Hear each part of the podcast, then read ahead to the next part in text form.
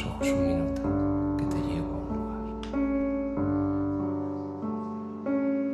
El hombre que se enamoró de la luna.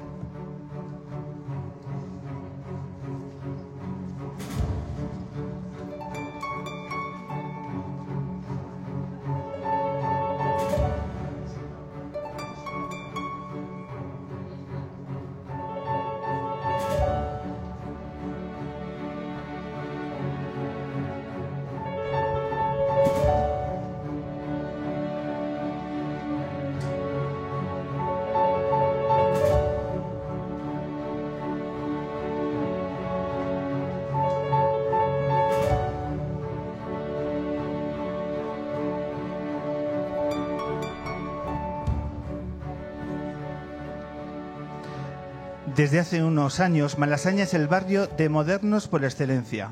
Esta identidad se construye en el nivel simbólico entre distintos agentes, dueños de comercios, bares, consumidores, espectadores e incluso críticos. Después de un proceso relativamente largo, estos han creado la marca Malasaña. Defino marca como un nombre vinculado a un conjunto de valores, como poder para que, al asociarse a una persona u objeto, es adquiere inmediatamente dichos valores. Cuando uno frecuenta Malasaña y adopta los rasgos asociados a la marca, adquiere una identidad. Según algunos expertos en marketing, cada marca debe restringir su valor a una categoría definida en la mente del consumidor. En este caso, Malasaña es igual a moderneo hipster.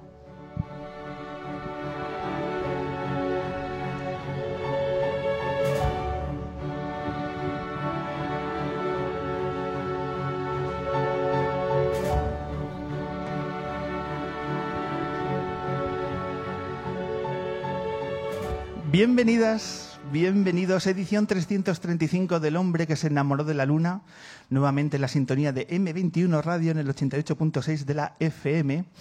Estamos emitiendo de nuevo la luna desde el paraje más maravilloso que puede uno encontrarse en el barrio de Malasaña. Estamos en Headbanger, la mejor tierra de guitarras del mundo. Y a lo mejor exageramos, pero no. Es un lugar verdaderamente especial, tan especial que eh, acoge este programa de radio que de nuevo intenta hacer un programa especial. Y lo vamos a hacer porque hoy tomamos vacaciones. Hoy es el último programa de la temporada y lo que hemos hecho es recoger un cartel absolutamente sobresaliente. Hoy la modestia no habita en nosotros. Hoy tenemos para cerrar un especial sobre el Festival Río Babel que va a tener lugar en Madrid el primer fin de semana de julio y lo vamos a hacer a través de la música del testimonio de Trending Tropics, una banda de Colombia que está eh, protagonizada, está capitaneada por Eduardo Cabra, visitante, un músico rutilante de la música eh, latina, que va a pisar hoy aquí la luna. En el tramo central vamos a hablar de Malasaña, el moderneo, los libros de autoayuda y muchas cosas más a través del testimonio de Iñaki Domínguez, un antropólogo que nos tiene muchas cosas que contar. Atentos, por tanto, al tramo central. Y para arrancar, ni más ni menos que una voz que ha sido desde el humor crítico con todo lo que rodea nuestra sociedad. Hoy nos apetece mucho escuchar el testimonio, además en este momento, con una voz, con un personaje que tenemos muchas ganas de descubrir e ir más allá. Porque a todo el público lunero que llena hoy Headbanger ya sabe que tenemos en este primer tramo al gran Facu Díaz.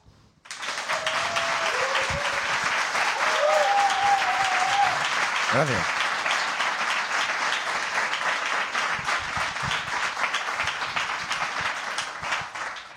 Paco Díaz, bienvenido al hombre que se enamoró de la luna. ¿Qué tal? Eh, gracias, joder, estoy, estoy siendo avasallado por, por los halagos. Soy, eh, eh, no sé, no estoy acostumbrado a estas cosas. ¿En serio? muchas gracias, de verdad. No, no, porque ya practicamos mucho en general en, en la comedia el, insulto fácil, la, faltada gratuita y en pocos lugares se nos recibe digamos, con esta, con, de esta manera. Así que me, parece fantástico. Ni mi familia me habla así. ¿Me puedo quedar aquí siempre, por favor? Pues mira, ya sabes, eh, ya sabes el lugar donde estamos. Un lugar, yo creo que has pasado, por- me decías, por la acera un montón de veces. Es que he pasado mucho por aquí, em, pero, pero no, no me nunca me había fijado de que había una tienda como esta. Sinceramente, soy, soy un poco también idiota, porque yo cuando, cuando voy andando por la calle voy andando muy rápido y muy a tiro fijo. Y vengo, vengo por aquí a, a visitar a los compis de 198 que están aquí enfrente también, y no me había fijado en, en- en esta puta pasada de tienda, que está súper guapa, la verdad. Sin ser yo, eh, digamos, sin estar recibiendo ningún tipo de retribución por este comentario. De verdad, pero que de verdad que me ha parecido muy guapa. Pues sí, ese elemento de sorpresa eh, que se despierta a todos aquellos que descubren por eh, Headbanger, pues se ilumina una mirada especial, decir, pero esto, esto es verdad, esto, esto qué es. Y aquí hacemos hora y media de radio. Yo creo que como lugar no nos ha quedado nada mal.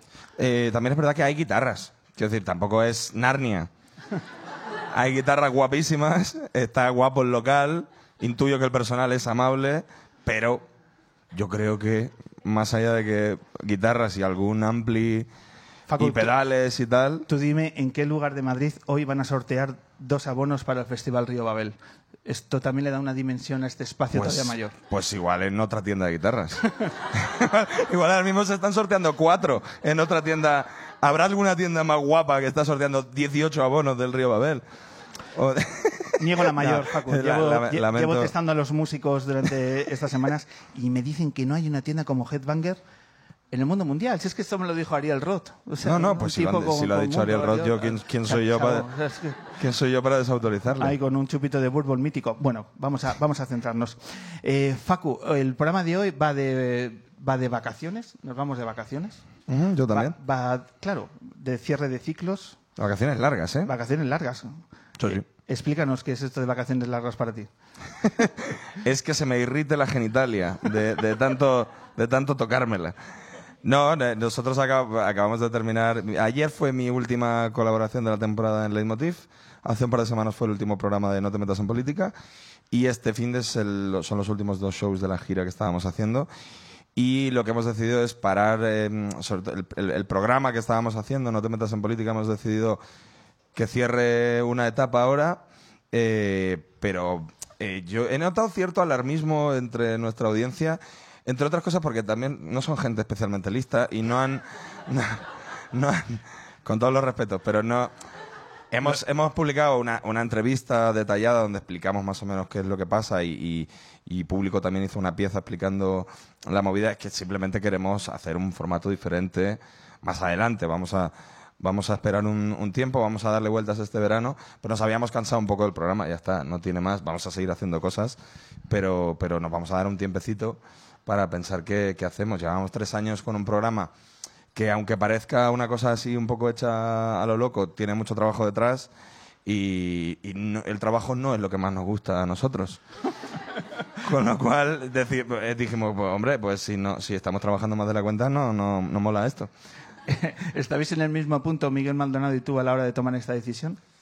Eh, sí y no, porque Miguel es una persona mentalmente inestable y yo tomo decisiones y, por mucho que pueda mostrar algún tipo de arrepentimiento, lo, hago para mí mismo y me lo como. Sobre todo porque son decisiones colectivas que tomamos entre, él y yo y teniendo muy en cuenta también al resto del equipo del programa. Eh, y además es una decisión que tomamos al empezar esta tercera temporada. Ya pensamos que, que esta tercera podía resentirse un poco y nosotros lo hemos notado, creemos que igual la audiencia también, pero una cuarta hubiera sido ya llegar con un agotamiento y, una falta de ideas que no estaba molando mucho. Así que dijimos, vamos a parar. La cosa es que Miguel es un muchacho muy... eh, es muy coplero, es un tipo muy sentimental y cuando se acercaba realmente el momento de anunciar el final, intentó boicotear varias veces. El, el anuncio del final del programa se pospuso varias semanas porque él no se veía preparado para, para decirlo. Y una vez se dijo, él intentó en varias ocasiones, y me llamaba y me decía, ¿y si hacemos otro año, Facundo? Y no, no, claro, ya estaba anunciado, ya está, ya tampoco, y yo estaba firme en mi decisión y al, al final ha, ha entendido que había que parar. Eh, ¿Dónde reside el mayor desgaste?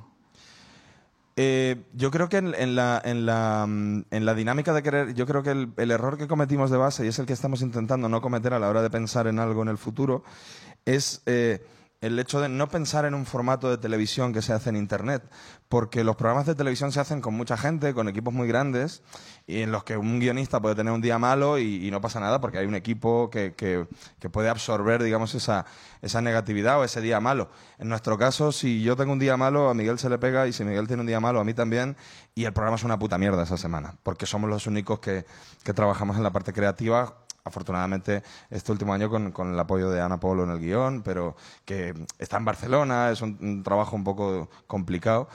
Eh, y yo creo que esa, manía que hemos tenido de, seguir una estructura de tele sin tener esos medios, pues se puede hacer una temporada, pero hay un momento en el que petas y dices, tía, eh, debería hacer otra cosa que me, sea más asumible porque estoy toda la semana pensando en este programa y al final es una cosa que dura una hora. Y no me puedo tirar toda la semana preocupado en qué voy a hacer esa hora para el, para el puto YouTube de los cojones. Que no me, que está muy bonito y que es muy bonito hacer el programa, pero que es un esfuerzo que, que te come la cabeza. ¿Y qué mensajes os han llegado de vuestro público cuando ya habéis hecho Oh, todo tipo de insultos eh, a nuestras familias. eh, amenazas? A mi madre está ya insultada de arriba abajo, la pobre. eh. No, bueno, hay, hay- hay cierta sensación de, de, de orfandad en el fin de semana, porque es verdad que eh, nosotros llegábamos los viernes a YouTube cuando, cuando entre semana la gente, por lo general, la gente que nos sigue, pues sigue los clásicos programas, eh, Leitmotiv, La Resistencia, La Vida Moderna y este tipo de cosas que calan mucho en la gente joven. Eh, y el viernes que no había nada, de repente aparecía lo nuestro y era como un- un- una alegría para eso. Y también duraba el fin de semana que también estaba pues Nadie Sabe Nada o algún, algún proyecto como esos. Y claro, hay mucha gente a la que el fin de se le ha roto eh, con esto. Y nos insultan, nos amenazan y nos dicen, hijos de puta, trabajad para que yo me ría en mi casa bebiendo litronas. Por lo general ha sido un poco eso. Bueno, y hay mucha gente, eh, nos hemos reído mucho con gente que teoriza en torno a, a que, en algo, pues, que nos vamos a aparecer con un programa en la sexta el año que viene. O, y, y créeme que no, no. No hay negociaciones Eso no- abiertas. Eso no va a pasar, eso no va a pasar. Ya hemos, estuvimos, estuvimos un par de meses trabajando en la sexta y dijimos, este no es nuestro lugar. Y nos, y nos fuimos de ahí por patas. No, no, no va a haber un cambio muy radical en lo que hagamos el año que viene.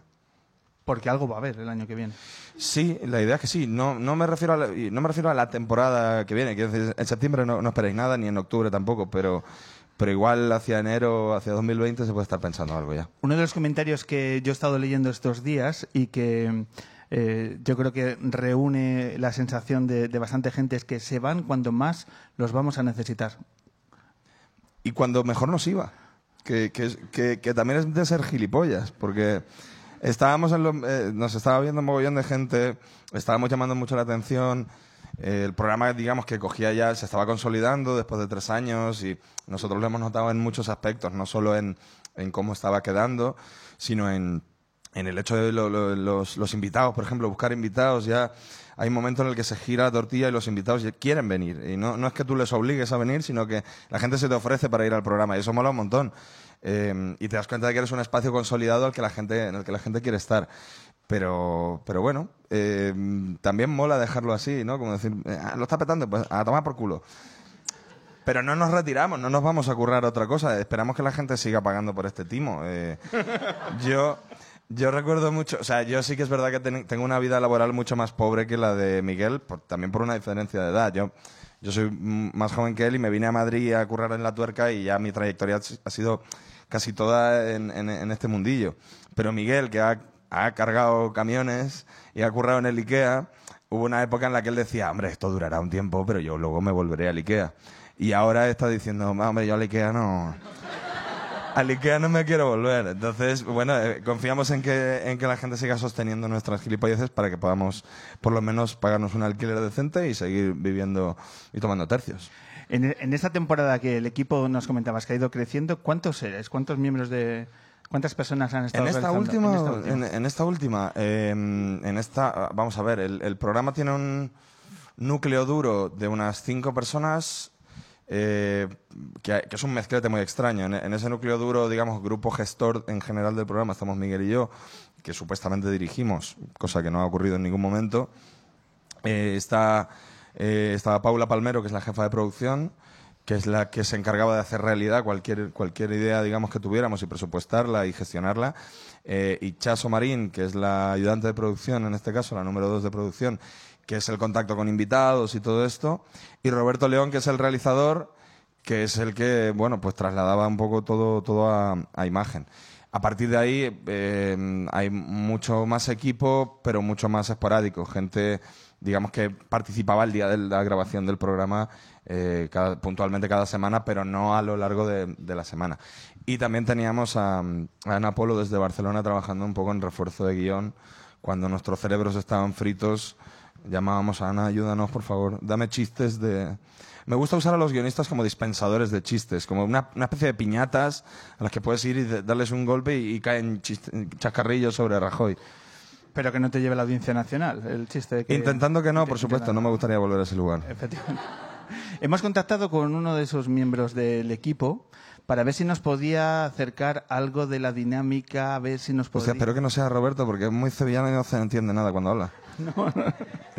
y al ser esto un podcast está feo que... que- No, no estaría bien, no estaría bien. No, pero eh, en 25 segundos nos dejan votando una situación que nos gustaría que nos aclarara.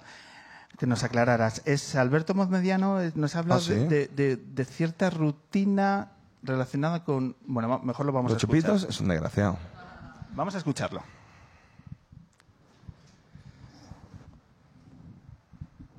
¿O no? ¿O no vamos? Pues mejor que no lo escuchemos, ¿eh? Sabiendo quién es, creedme que es mejor que no lo escuchemos. Eso. bueno, pues lo que. ¿Lo tenemos, Dani? No. Bueno, pues lo que nos venía a decir Alberto, luego como. Es que, que es un desgraciado, claro. Es que, claro, vais a por el más desgraciado de todo el equipo. Yo creo, yo, Y- creo, yo creo que M21 nos ha cortado esta eh, elogio al alcohol que, que venía en el audio. Nos viene a decir que había cierta rutina con el pacharán, que una dinámica que en principio era Es que- es mu- que- muy, muy cercana a ti es y que que, está- luego se ha hecho viral entre Es que el está equipo. feo esto, porque ¿Qué ha Alberto, Alberto ha sido becario este, este año en el programa. Y, y, yo, y yo me pongo muy contento, eh, al mismo tiempo me pongo contento y me enfado cuando hay gente más joven que yo en el equipo, porque siempre he sido yo el crío. Y cuando llegó Alberto eh, como becario al, al programa, eh, salimos a tomar unas cervezas después y, le hice como muchas preguntas y tal. Y, una, y un, mo- un momento en el que le dije, pero tú, ¿tú qué edad tienes? Y me dijo, yo qué sé, 22, 23. Y casi le meto un- un- una hostia. Digo, pero, ¿pero dónde vas tú, chaval? Tan, tan listo y tan, tan, tan válido, más joven que yo. Entonces decidí alcoholizarle un poco esa noche, tanto que no fue a la universidad al día siguiente y se convirtió ya un poco en tradición de coger al becario y decirle, eh, tú, como de esa posición de superioridad que te da ser un, un contratado a todos los efectos, pues a por el más débil del equipo y decirle, te voy a alcoholizar. Y al final pues hicimos una muy bonita amistad en torno a una cosa terrible y despreciable como es el alcoholismo. Que además eh, las borracheras en base a pacharán, ostras, eso, eso son palabras mayores. ¿Sabes qué pasa? Que hubo un momento en el que creo que fue Miguel Maldonado el que llegó a la, a la conclusión de que los chupitos eh, mola tomarlos porque mola siempre buscar una excusa para brindar y decir, pues por esa victoria de la sub-18 de Nigeria, hombre, claro que sí. Y, pero, pero, coño, que pegan muy fuerte, claro, un chupito de Jagger, un chupito de whisky. Y el pacharán, como parece una cosa más, más inocente, pues en chupitillos no, no parece que haga tanto daño. El problema es cuando te tomas 18 de esos que, que hacen el mismo daño. Eh, bueno, pues desde aquí el reconocimiento a esa faceta tan importante que hacen los becarios en este tipo de proyectos, como es La verdad es que sí. Pero es muy bonito porque eh, hemos hecho un equipo que, se iba de cañas después del programa casi al completo y, y eso está guay, la verdad.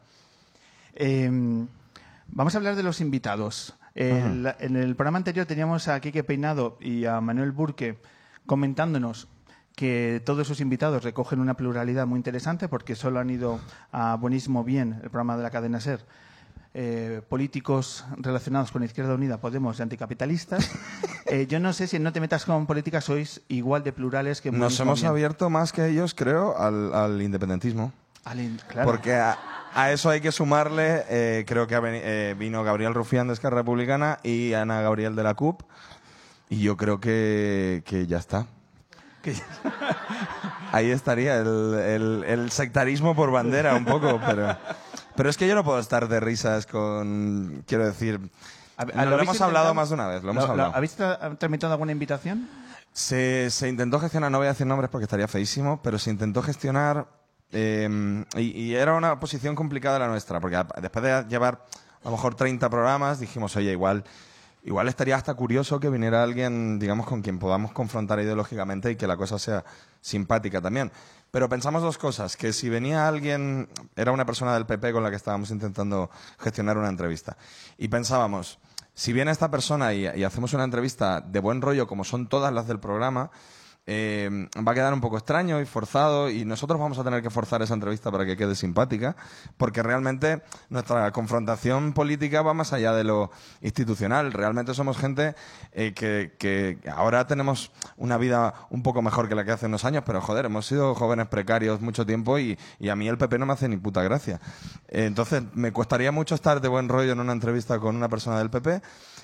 Y luego pensábamos, y si hacemos una entrevista agresiva, estaríamos rompiendo con la línea que hemos llevado todo- todos estos programas y no tendría ningún sentido traer a alguien a un programa de buen rollo para confrontar de manera muy, muy, muy violenta. Y dijimos, pues que no venga. Y, y ya está. Sobre todo porque además corres el riesgo de que gente que te parece peligrosa salga bien parada y salga, digamos, reforzada eh, de, un, de un formato de humor y no nos daba la gana ser ese lugar donde viniera cualquier flipado del PP a quedar guay, a quedar como simpático, porque ya hemos visto a lo largo de los años que los que más se acercaban a los micros de los programas de entretenimiento, como Gallardón o Esperanza Aguirre, eran los que han sido más dañinos para... Y, y aquí es cuando la señal de M21 va... y, y revienta en la emisora. Todavía no. Está guay que la primera vez que vengo a M21 es con el gobierno del Partido Popular. Manda cojones. Bienvenidos a No te metas en el ayuntamiento. ¿no? Bueno, yo trabajo, yo trabajo en Radio 3 y me contrató, me contrataron cuando gobernaba el Partido Popular. O sea, que, y tengo muchas ganas de que alguien del PP se queje de que yo esté en Radio 3 para decirle, pero si entré cuando est- estaba Rajoy, cabrón. Con el tour de No te metas en política habéis ido a ciudades gobernadas, entiendo, por el Partido Popular. Sí, sí, pero, pero intentamos siempre eh, movernos en el sector privado en este tipo de, de espectáculos, porque a veces recibimos ofertas de ayuntamientos que nos quieren contratar, pero, pre- pero sabiendo que podemos hacerlo en un teatro privado que alquilamos y nos la jugamos nosotros con la taquilla y ganamos según la gente que venga, eh, no nos mola entrar en el, en el mundo de la contratación pública porque es generar un ruido y una cantidad de titulares que, que no benefician ni a los ayuntamientos ni a nosotros y podemos ganarnos la vida sin, esa, sin ese conflicto y, ese- esos problemas. Cuando eh, va Willy Toledo a actuar con una obra a algún sitio gobernado por el PP y se montan esos pollos, yo digo, mm, vaya puta mierda, es horrible, es desagradable para el artista, es desagradable para el promotor, con lo cual, mira, nosotros vamos a teatros privados, los alquilamos, actuamos, eh, ponemos un precio y, y, y, y nos la jugamos así. Pero, mm, por lo tanto, ahí los ayuntamientos ni pinchan ni cortan. Apenas hemos hecho teatros públicos y creo que los que hemos hecho eran de gestión privada, con lo cual eh, no dependemos de, de dinero público para esto, porque también lo que hacemos es eh, lo, lo diferenciamos bastante de obras de teatro. Lo nuestro es un show de risas y de política y muy ideologizado y no tenemos por qué entrar en esa carrera del- de la contratación pública porque hay cosas que lo valen mucho más. ¿Notabais el feeling, habéis notado el feeling del público diferente dependiendo de las ciudades? De las ciudades? Es decir, por ejemplo, en Sí. Cataluña y País Vasco Sí, sí, se os acoge mejor. Donde que- se odia España, a nosotros se nos quiere muchísimo. O sea, eso es una, eso es una máxima que se repite muy habitualmente. Pero luego ha habido muchas sorpresas y, joder, y mira que nosotros bromeamos mucho con los, digamos, con, con los clichés regionales y tal, precisamente para reírnos de eso. Pero hay un momento en que te lo crees, ¿no? Y con ciudades como Valladolid, por ejemplo, que llevábamos meses riéndonos de, ya verás, Valladolid, nos van a dar de hostias, tal y cual. Y, y- hemos ten- bueno, nos quedan dos shows. Puede que Barcelona en un momento dado remonte este fin de semana, pero el mejor show que hemos hecho ha sido en Valladolid, porque la gente, yo hubo un momento en el que yo ya pensaba, a lo mejor es que tienen mucha necesidad de demostrar que no son todos unos fascistas. Y, da- y están a tope. Y da- la energía que había en Valladolid era espectacular, porque se junta, digamos, yo creo que toda la gente que había de izquierda se juntó ese día, se vieron entre ellos y dijeron, vamos a liarla. Y estuvo súper chulo aquello. que eran 200 personas. Eran 900. Eh, en Valladolid eh, ni tan mal. Ni tan mal, la verdad que... La verdad que... ¿Por qué cerráis el tour en Barcelona? Pues sinceramente no, no hay, no hay una, no, tiene, no forma parte de ninguna estrategia. De hecho, la idea era cerrarlo en Madrid eh, con estos shows que, que hicimos en el, en el Teatro Capitol en la Gran Vía hace, no sé, como estoy de vacaciones, no sé cuánto hace de eso, pero hace un par de semanas o así. Eh, y, y la idea era cerrarlo ahí, pero la productora que, con la que trabajamos en este show, al ser ellos de Barcelona también, son un poco de barrer para casa, nos dijeron, oye, quedan unas fechas libres en la sala Barts, que es una sala que nos gusta mucho. Si queréis cerramos aquí. Y dijimos, "Pues, ¿por qué no? Y nos vamos a cerrar ahí. Va Rufián de invitado especial. Eh, no, es que Rufián es, es- no es buen invitado. Es que no es buen invitado porque no, no, no suelta prenda el cabrón. No hay manera, no, no hay manera de sacarle chicha, es que se lo guarda todo para el Congreso. O sea, es como. eh, eh, de- dime, si no es, dime si no es ridículo que el tipo haga todos los shows en el puto Congreso y cuando le invitas a un programa de comedia empieza. No, porque claro, lo- la situación de Cataluña. Dice, espérate, era aquí, era aquí, Gabriel. Se pone demasiado solemne en los programas. Sí, y no- y a mí me enfada, ¿eh? a mí no me gusta, no me gusta el show en el Parlamento. A mí me gusta mucho más Joan Tardá, que es un parlamentario excelente, un tipo mucho más respetuoso con el, con el lugar en el que está. Por mucho que, que el Congreso sea al final un, un- un estercolero, me gusta la gente que aún- a- de- dentro de todo ese panorama mantiene la compostura y el respeto a- al lugar. Pero será el inde- independentismo un hilo conductor de estos dos últimos bolos en Barcelona. Desde luego que sí, porque no- nos, nos gusta mucho ir a picar a la gente allí. Y, yo, y, y también les, les mola bastante. O sea, el, el público catalán recibe especialmente bien eh, las faltadas hacia todo lo que ellos respetan mucho. También porque al cabo de todos estos años nosotros nos hemos ganado, digamos, la simpatía de, de esa gente y cuando hay que ponerse serios nos hemos puesto serios y, hemos demostrado que no nos tiembla el pulso a la hora de, de defender cuestiones que nos parecen de mm, democracia básica, como el tema del- de los presos o las detenciones que hubo. Nos fuimos a hacer un show gratis a Barcelona cuando empezaron las, de- las detenciones en la Consejería de Economía en Barcelona antes del 1 de octubre y todo esto. O sea, que hemos demostrado que, más allá de que nos riamos mucho de, de las consecuencias del procés y de todo esto, eh, tenemos, digamos, cierta, bueno, cierta simpatía por el, por el hecho de, de- por, por la desobediencia y por los procesos populares. Nada que ver con, con el señor Kim Torra, por ejemplo, que no me parece eh, una persona aceptable. No me parece una, una persona aceptable. Fíjate cómo lo, me parece un, sinvergüenza. Pero los movimientos populares de Cataluña son algo que vemos con mucha simpatía y nos gusta respetarlo. Ahora, vamos allí, nos meamos en su cara y se ríen un montón. Porque hay una confianza ya establecida de antes. ¿Y en el País Vasco dónde han sido los mejores bolos? Pues eh, en lo que concierne a Euskal Herria hemos estado en, em, Bilbao y en, em, y, en, y en Iruña. Y la verdad es que Bilbao ha sido... Es que claro, eh, me estás haciendo hacer un ranking y luego, luego a ver quién vende entradas en el futuro. No, pero Bilbao, Bilbao ha sido la hostia. Además estuvimos en el Teatro Campos Elíseos, que es súper bonito. Son de estos teatros donde nos da mal rollo actuar, nos parece feo mancillar esos lugares con la mierda que nosotros... Cuando llegamos por la tarde a hacer las pruebas de sonido y vemos aquello, decimos, la puta mierda que traigo yo de show para este teatro tan bonito no, no lo merece, la verdad. Pero bueno, hace poco La Vida Moderna actuó en el Teatro Romano de Mérida. Yo creo que faltada más grande... Faltada más grande que ver a Ignatius haciéndole un mortadelo a un chaval en el Teatro Romano de Mérida, no vamos a hacer. Hablando de Ignatius, ¿quién tiene el archivo de lo que sucedió en No te metas en política con Monedero? ¿Quién Lo tengo yo. ¿Lo tienes Lo tú? tengo yo. ¿En el móvil? No, en el móvil no. Ay, no, porque son un montón de gigas, hombre. Eso es. son gigas de vergüenza ajena. Son. Lo tengo yo y, y tenemos que. Siempre decimos que, que- que tenemos que quedar para hacer un visionado con los, con los principales afectados, menos Juan Carlos Monedero. ¿Ignatius lo ha visto posteriormente? Sí, sí. De hecho, lo voy a ver ahora en un rato. Que me voy, me voy a. Es que eh, puedo. Se sabe. La gente que oye el podcast sabe que esto no es en directo, ¿no? Sí, sí. Vale. Nuestro público es un público elevado. Pues yo ahora, yo, he yo les he pedido, y han sido muy amables ellos conmigo, porque les he pedido ser el primero en intervenir en el programa, porque me voy corriendo a ver a Juan Luis Guerra al Withing Center. Me voy a mover las caderas como latinoamericano que soy. Y uno de los acompañantes es Ignatius Farray. Eh, vamos, Broncano, Keke, Ignatius, Miguel y yo. El, el primer equipo y el filial. A ver a Juan Luis Guerra, sí. Entonces, pues si quieres le comento lo que quieras. mientras, mientras esté bailando sin camiseta le puedo comentar algo, si quieres.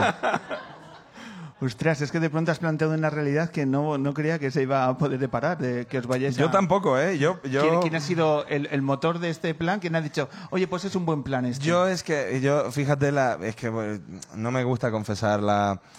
eh, yo, yo tiré del carro y pedí unas invitaciones. Yo pedí unas invitaciones a través de un contacto que tengo y claro, ese contacto hizo pública mi, mi petición porque le hacía gracia. Decía, mira Facu, quiere ir a ver a Juan Luis Guerra. Y entonces todos estos dijeron, ah, pues yo también, por supuesto. Se destapó ahí, todo el mundo salió del armario, todo el mundo dijo, yo también quiero mover las caderas. Y por eso vamos todos. Huele a, huele a cancaneo, cancaneo, ¿no? Eh, Que- sí, dándolo todo. de todas formas. Ah, bueno, sí es día hábil. No sé si es día hábil para Es el de- es cancaneo. día hábil de cancaneo. El pero el jueves, el jueves es menos, ¿no? Le Eh, pregunto luego a Héctor, no os preocupéis. Yo creo que Iñaki además eh, nos puede alentar desde el mundo moderneo, cancaneo. Es que me faltan claves. En Madrid sí es que al final te lías cualquier día. Efectivamente. Qué pantomima full, ¿eh? En cualquier momento te vas a un concierto con 15.000 personas. Sí, sí, sí, sí. Eh, oye, una faceta que a lo mejor eh, eh, alguno de nuestros oyentes no conoce es que tú también te has subido a un escenario delante de miles de personas. Pero Habitualmente. a nivel musical, Ah, nivel vale. musical, perdón. Digo, habitualmente. la- Eh, sí, sí. eh, es que- bueno, es una cosa que de- toco la batería y lo, lo dejé un poco de lado cuando vine a Madrid porque es eh, complicado tocar un instrumento como la batería en, en- en una ciudad como esta. Al parecer molesta la batería. Al parecer el ruido de una batería hay vecinos sensibles a los que les molesta. No, eh, lo dejé un poquito de lado. Pero el año pasado lo recuperé bastante porque me, eh, me llamaron de La Raíz, un grupo ya desaparecido, eh, para sustituir al batería en algunos conciertos. Me sumé a eso a tope y ya le cogí un poquito otra vez el gustillo. Y, este, y me pasa como que cada verano eh, hago cosillas así con la batería, como tengo vacaciones, y ahora en un par de semanas voy a tocar con Berry Charrac en, en Covetamendi, en Bilbao, en un concierto muy especial que hacen con invitados y tal. Y otro, otro reto ahí que tengo de tocar en un sitio grande con una banda que me gusta mucho y, muy, muy tocha. Y además es otra banda que se está despidiendo, porque yo tengo un poco esa costumbre de destruir todos los grupos con los que, con los que toco lo dejan. Y, y me, me sabe mal, pero es que ya lo habían anunciado antes. Y hasta aquí el último episodio del hombre que se enamoró de la luna. Pero, Gracias eh, a Facu Díaz, que bueno, en fin. Claro, es que pues, si por lo que sea, si por lo que sea a ti ahora te da un, un jamacuco este verano y no vuelve el programa, van a decir que sí o yo. Ahí tiraremos de podcast y veremos que de nuevo hay una. Una- Oye, Facu, ¿qué, qué intimida más? Eh, ¿Tocar la batería delante de miles de personas o que te llame Andreu Buenafuente para Leitmotiv? Eh, sin lugar a dudas, André Buenafuente. Sí, pero porque, porque es, es, es... Yo nunca había sido colaborador de un programa como ese y, y la verdad es que es, es una cosa completamente distinta a lo que estaba haciendo. Yo, yo ni siquiera me considero cómico, yo soy una especie de conductor. Yo, a mí se me da bien, digamos, eh, eh, torear a, a un tío gracioso a mi lado, eh, que es lo que estaba haciendo con, con Miguel en estos, en estos años en el programa. Yo tengo, eh, creo, buena capacidad también para escribir, pero mi faceta cómica no es una cosa despampanante, con lo cual aparecer en un programa en el que tienes que hacer reír al presentador, porque es Andrés Buenafuente, hay que hacerle reír, es el jefe, es el dueño del chiringuito, del chiringuito. Hay que hacer reír también al público y hay que hacer reír a la gente en su casa, es una cosa, es un reto bastante complicado. Y sufro, ¿eh? yo lo, lo, lo, lo, paso, no lo paso mal, pero, pero me pongo nervioso y esas cosas. No soy el único, o sea, me ha parecido muy curioso ver cuando coincido, por ejemplo, con Berto Romero, que es la hostia, es mejor cómico de este país para mí, que el tío antes de salir a hacer su sección en Leitmotiv se pone nervioso. Y, y yo recuerdo, el primer día que coincidí con él, me vino antes de que yo saliera, era mi primer día, y me dice, tú no te pongas nervioso, tranqui y tal. Entonces hice mi sección, volví al backstage y cuando le tocaba a él, fui y le hice la broma, yo, Berto, no te pongas nervioso, ya verás que todo va a salir bien. Y me dijo, tócame las manos. Y las tenía heladas, tío, porque se pone nervioso de verdad. Y dije, pues si él no deja de ponerse nervioso, yo no voy a dejar de hacerlo tampoco. Sí, sí, es la hostia. Eh, bueno, pues imagino que es una oportunidad maravillosa. ¿Te recuerdas a Buenafuente? Que para nosotros yo creo eh, que es la entrevista soñada. Si podía venir un día Andreu. Yo creo que Andreu, además, el programa no, no creo que lo conozca, pero Headbanger sí lo conoce. Entonces tú le dices Sí, que sí, sí, porque yo- le gusta. Y además, como tiene billetes, se compra muchas guitarritas. Él viene aquí y se las compra al peso.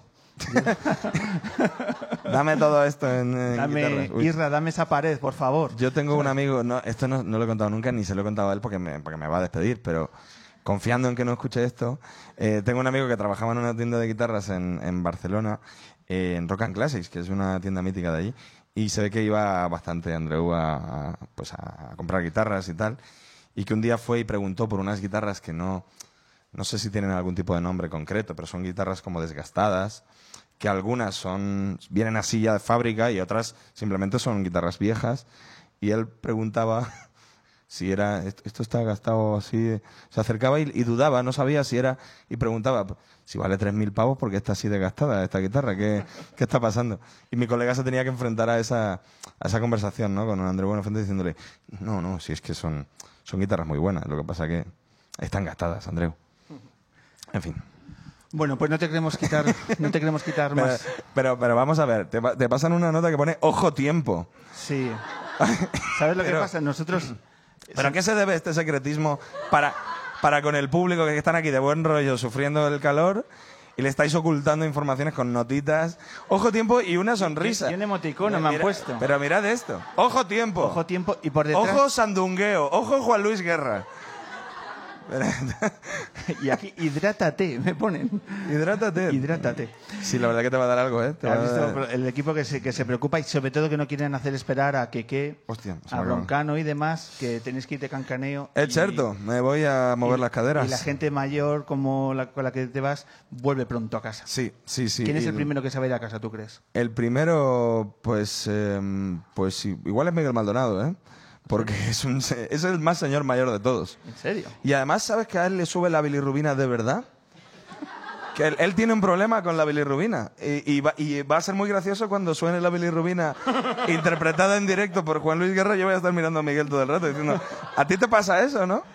Sí, sí. Y, y mientras a Broncano sudándole las manos, vais a ser todo un, todo un drama. en el- Bueno, en el hoy nos va a sudar a todos, todo, todos. ya verás. si es que... Bueno, pues que disfrutéis de la noche y mil gracias por acercarte al Hombre Luna, que ha sido un placer. A vosotros. Disfrutar no. de estos dos bolos en Barcelona. Enhorabuena por estos tres años que os hemos seguido y que ojalá volváis porque sí se os va a echar de menos con la que va va a estar cayendo en los próximos fechas. Algo haremos, algo haremos. Mil gracias, Facu Díaz. Gracias.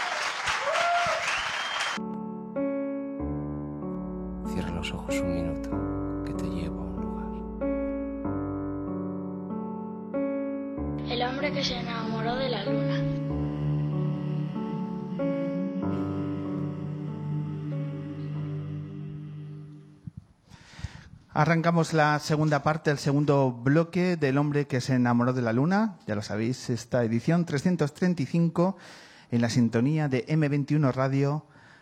En este espacio que es Headbanger estamos en Malasaña, estamos en el, en el barrio de, donde el moderneo reina. Estamos en una de las zonas donde hay más hipster por metro cuadrado. Y nada mejor que analizar este fenómeno mundial con un experto en la materia como es el gran Iñaki Domínguez. Muchas gracias.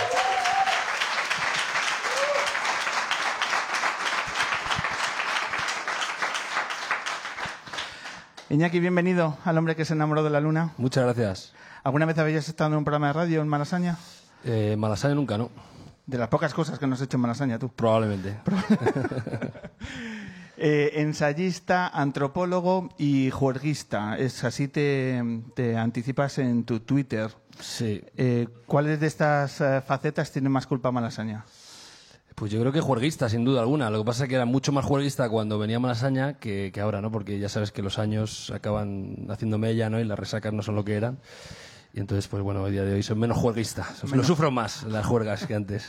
Eh, eh, ¿Transitas por, el, por este barrio? Eh, ¿Mucho Pues poco? poco, la verdad, porque yo, yo venía mucho cuando tenía, a partir de los 14 años, cuando empecé a salir, pues, pues venía mucho a Malasaña, a la, a la plaza de del Grial, que se llamaba, o entonces le llamaban la plaza de los borrachos, ¿no? Que era una plaza donde, que era una plaza realmente cutre absolutamente, o sea, esto sería 1995 y yo casi me asustaba, ¿no? Era un, un pequeño adolescente, digamos, y eran unos punkis y un rollo bastante cutre y, y- y, bueno, ha cambiado mucho el barrio, digamos, desde entonces, ¿no? Ajá. ¿También eras grafitero por esos tiempos? Sí, luego fui grafitero con 18, 19 años, me hice grafitero y nada, también una cosa más. ¿Y también trabajabas por aquí por la zona? Trabajar aquí nunca he trabajado, la verdad que no. No, digo a nivel grafitero. O sea, Sí, sí, trabajaba mucho en Fuencarral. Bajábamos Fuencarral porque íbamos de noche y los cierres, eh, se decía en graffiti, en el vernáculo de graffiti, que, que comía mucho, ¿no? Porque tú pintabas ahí de noche, Fuencarral solo tiene una, una dirección, solo tenía una dirección porque ahora la parte esa es, es peatonal y entonces era muy fácil vigilar a la policía para cuando venía y, y- y entonces pues pintabas ahí y la verdad que luego te veía todo el mundo y cuando te juntabas en el en el mercado de Foncarral, que entonces era un foco de, de modernos y un foco para la juventud de entonces, que paraba todo el mundo ahí en el mercado de Foncarral, eh, pues, pues todo el mundo te veía, entonces luego te saludaban y se notaba que habían visto lo que habías hecho, digamos, ¿no? De graffiti.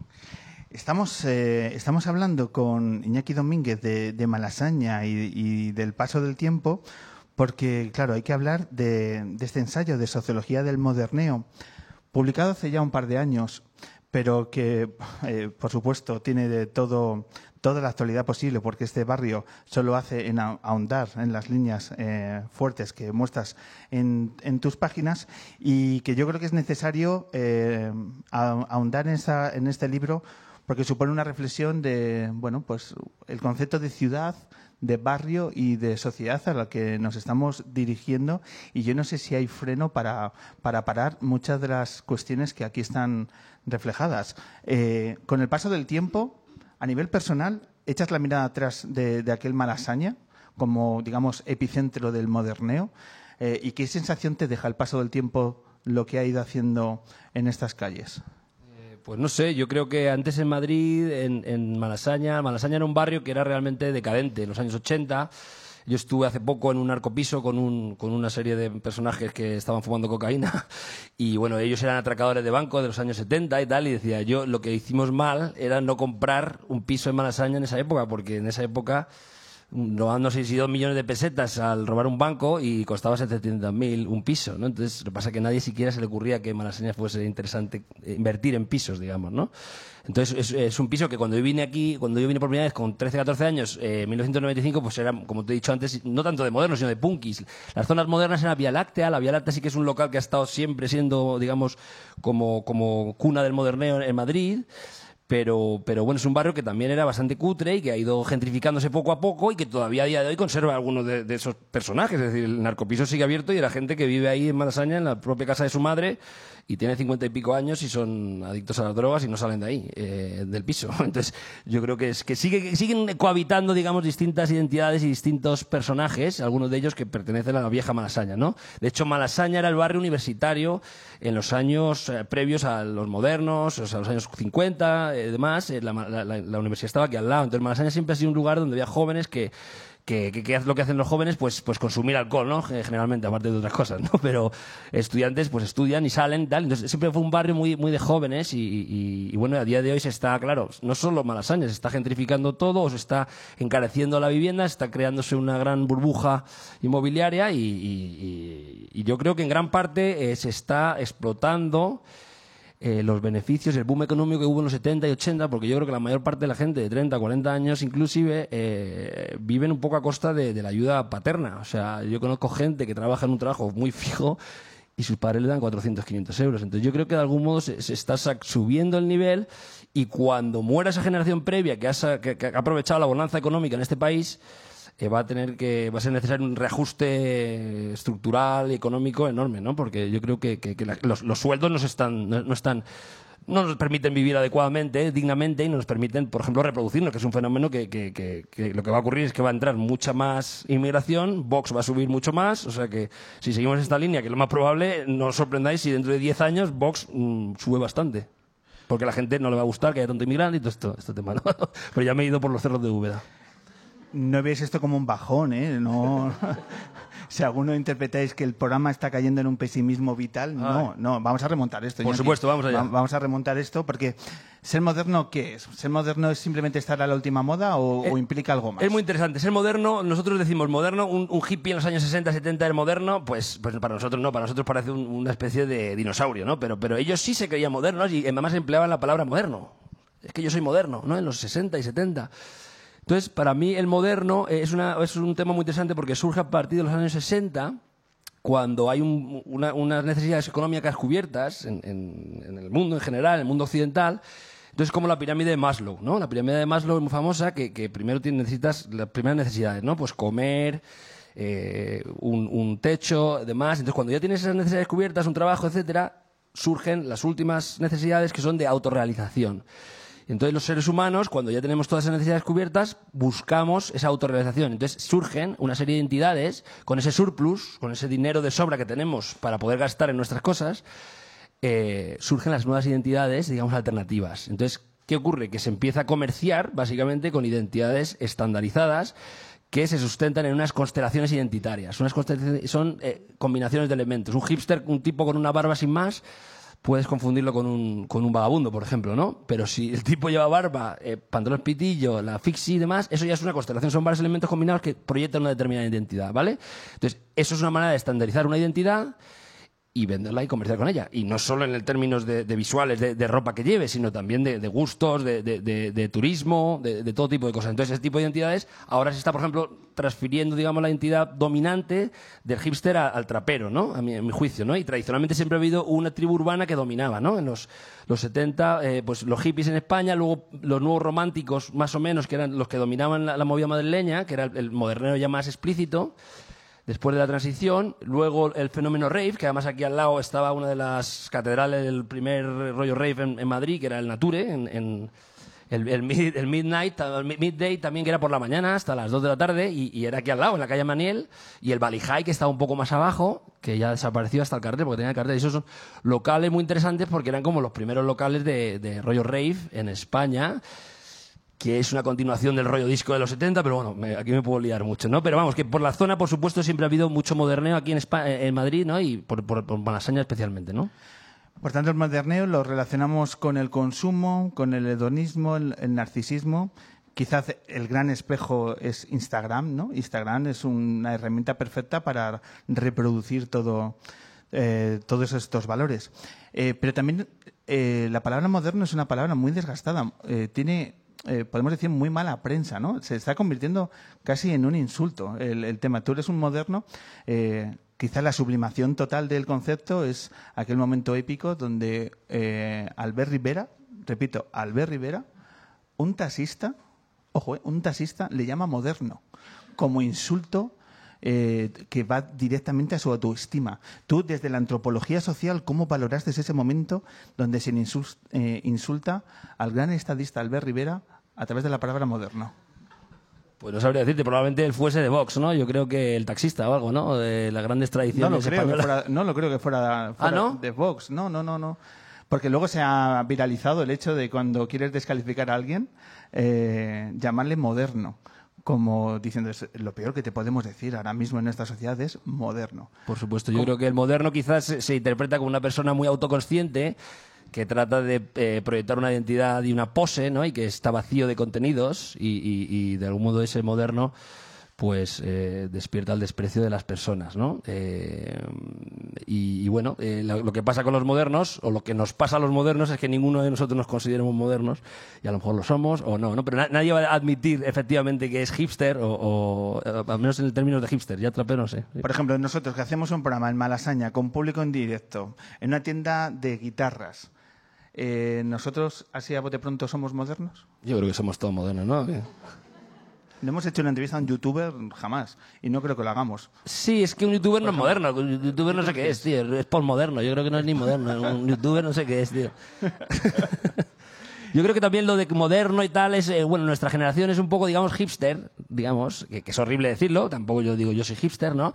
Pero, pero que un poco estamos en, eh, atrapados en un pequeño clima, en una pequeña atmósfera, eh, que yo en mi caso, por ejemplo, si a mí me acusan de moderno no tengo ningún problema, es decir, yo pues yo iba, pues como has visto tú, graffiti, luego iba a Malasaña, luego iba a la, a la escena rave, es decir, siempre tú participas de una serie de movimientos culturales en los cuales hay unas identidades y demás, entonces que luego a ti te acusen de moderno, ¿no? Eh, pues, pero es verdad que, que sí, esa, esa, esa necesidad de distinción, ¿no? De proyectar una identidad hacia los demás y de depender de la mirada ajena, es algo que yo creo que intuitivamente despierta desprecio en los demás, eh, especialmente como si fuese algo poco democrático también, ¿no? De yo soy especial, un poco de snob, ¿no? De yo soy, estoy por encima de ti, como si te esforzases a través de este tipo de identidades para, para estar por encima de los demás, ¿no? El Iñaki Domínguez Veintañero, eh, si estuviese a- ahora mismo en nuestra sociedad, ¿tendría Tinder? Pues no lo sé, yo creo que no. yo creo que no, yo creo que no. Eh, es que no he tenido yo no he tenido Tinder nunca y no me siento muy cómodo con eso. Yo una vez me hice un Badu y, y evaluaban las fotos y me ponían tres y dos y dije, mira, tío, paso.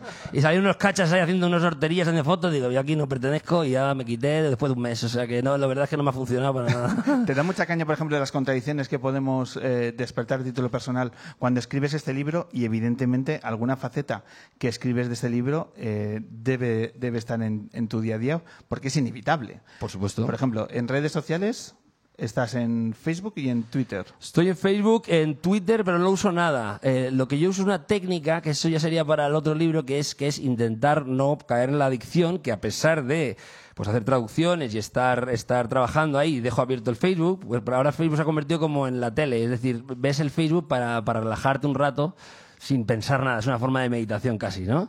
Pero lo que hago, yo por ejemplo el móvil este, por ejemplo, smartphone no lo tengo, o sea, yo tengo este móvil y, y esto no, lo hago para hacerme guay, sino porque este móvil me permite me obliga a no estar todo el día enchufado en ese tipo de cosas. Y luego además Internet, eh, Facebook, Twitter no quiero, o sea, tengo Twitter pero no, casi no lo utilizo. Gracias a Dios no, no, no me interesa mucho ver las cosas que ponen los demás en Twitter porque seré un viejuno y me gusta más el Facebook pero el Facebook se está convirtiendo en un auténtico espacio residual de, insultos y de descalificaciones y la verdad es que me está resultando bastante desagradable y espero eh, dentro de no mucho tiempo casi quitarme el Facebook incluso, ¿sabes? Porque no, me parece una cosa saludable estar... estar eh. Tú vas a un bar y si el camarero le parece que tiene una opinión distinta a la tuya y si es un poco despectivo, pues no vuelves al bar pero aquí estás casi obligado a ver cosas que no estás de acuerdo, eh, sean cuales sean las opiniones, eh, que no estás de acuerdo, incluso insultos y demás.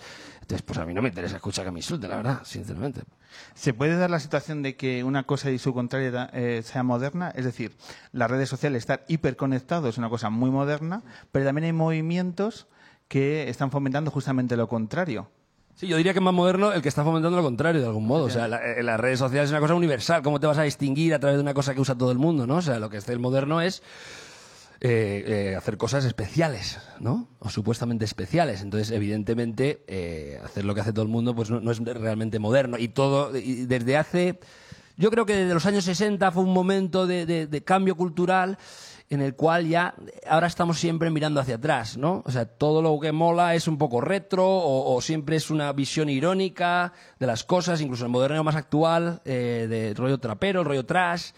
Eh, es un rollo que están haciendo pues ropa con, con, eh, con, los Pedro Gómez, los Pedro Gómez de los noventeros macarras, es decir, siempre el chándal, la cadena de oro, siempre es una visión frívola, indirecta, irónica de, de las cosas y en ese sentido es porque yo creo que es una falta de ideas, ¿no? Es recuperar esto, recuperar, y es, un camino incesante, ¿no? A principios de los 90, me recuerdo muy bien con 10 años, que, que, estaba súper de moda los 60, por ejemplo, ¿no? Y a, medida que vas desarrollando, va pasando la historia, luego los 70, luego los 80, luego los 90, y al final eh, caes una vez en, una, en un círculo infinito, ¿no? Pero, pero sí que parece que no estamos haciendo historia en el sentido de estar aportando algo genuino, nuevo, estamos como estancados culturalmente y esa es la sensación que yo tengo. Yo, yo veo vídeos musicales del 98 y tú ves un vídeo musical de ahora y, podría ser el mismo, podría ser de ahora. O sea, tú ves eh, un vídeo de, por ejemplo, eh, ¿cómo se llama este? I Belong to You de, Lenny Kravitz. Tú ves eso y está en perfecta sintonía, digamos, más o menos con lo que hay ahora. Si tú veías en el 98 eh, lo que se hacía 20 años antes, vacaciones en el mar, cosas de esas. Era una cosa totalmente desajustada. Es decir, había una especie de progreso. Y ahora parece que sí estamos muy atrapados y, no acabamos de avanzar y acabamos de aportar cosas originales que no es culpa nuestra, sino yo creo que es un problema estructural o es un problema histórico que debemos dejar que la historia por sí misma eh, se, se exprese, digamos. Recojo una idea que te he leído estos días. Lo antiguo es moderno porque la creatividad en nuestra cultura está agotada. Otro canto al pesimismo no, yo tampoco soy tan pesimista, yo soy muy optimista. Yo estoy haciendo un libro, mira, yo estoy haciendo un libro de macarras y en el libro de macarras te cuentan unas cosas verdaderamente terribles. Hay gente que hace extorsiones y más. Entonces yo soy tan patológicamente optimista que creo que voy a perder pelotazo y tengo miedo a que me vengan los extorsionadores a extorsionarme a mí. imagínate lo, lo, lo, optimista que soy. Lo que dan miedo son los que extorsionan. Eso, eso es otro tema podríamos hablar que es muy interesante. ¿Pero por qué crees que la creatividad está agotada? Porque eh, en el mundo del rock, ¿qué grupo ha hecho algo efectivo desde Nirvana? Para mí, en términos de, un impacto real en la sociedad, Yo creo que ninguno. Quizás soy un viejuno, que es un fenómeno también típico, pero, pero yo creo que realmente, y a mí me encanta Beck, que es posterior, y otros grupos, eh, pero, pero yo creo que realmente eh, ese tipo de impacto ha desaparecido por ahora. Yo recuerdo el 2000 y poco, en, en MTV decir ahí, este disco es el nuevo de Nirvana. Todo el rato decían eso. Cuando dices eso es que no va a valer una mierda el disco. ¿Entiendes? Estás creando una especie de valor dogmático, artificial. Cuando dices las pirámides, las pirámides, las, las, las primaveras árabes. eh, estás haciendo una reverencia a la pirámide, a la pirámide, joder con la pirámide.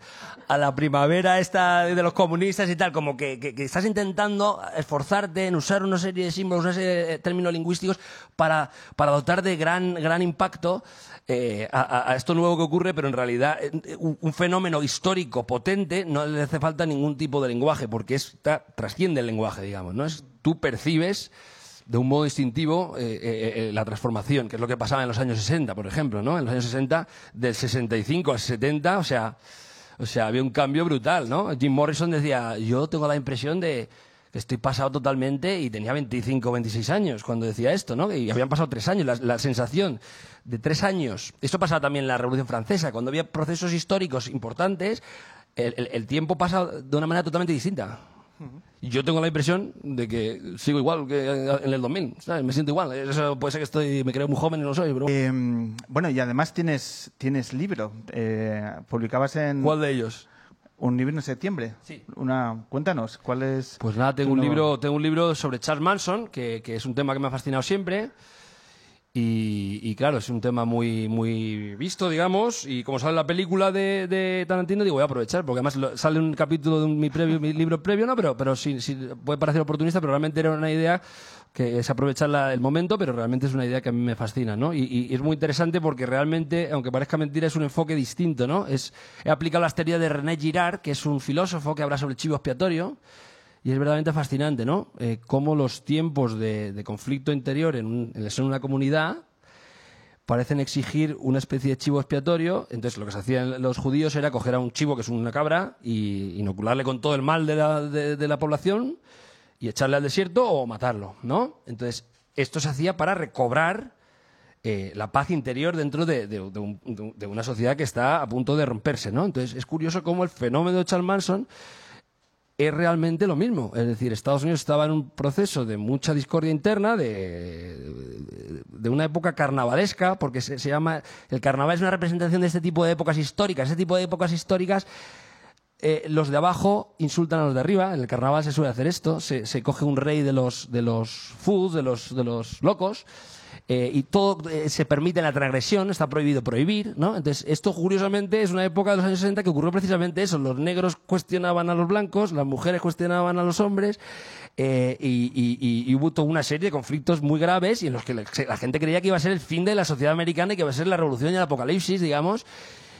Y precisamente en, ese, en esa sociedad que es eh, una extraña polaridad entre lo, lo tecnológico como Estados Unidos y lo primitivo, donde todavía hay eh, ajusticiamientos eh, públicos, donde hay una- un, gran poder de la religión, ¿no? Es muy interesante que Charles Manson representante, representase exactamente la figura del chivo expiatorio y que tras su condena fuese de algún modo recobrada el- el- la normalidad en Estados Unidos. ¿no? Entonces, hago la referencia de Charles Manson como chivo expiatorio, haciendo una serie de referencias a, toda la, sobre todo al, al enfoque de René Girard, que es un autor muy interesante francés.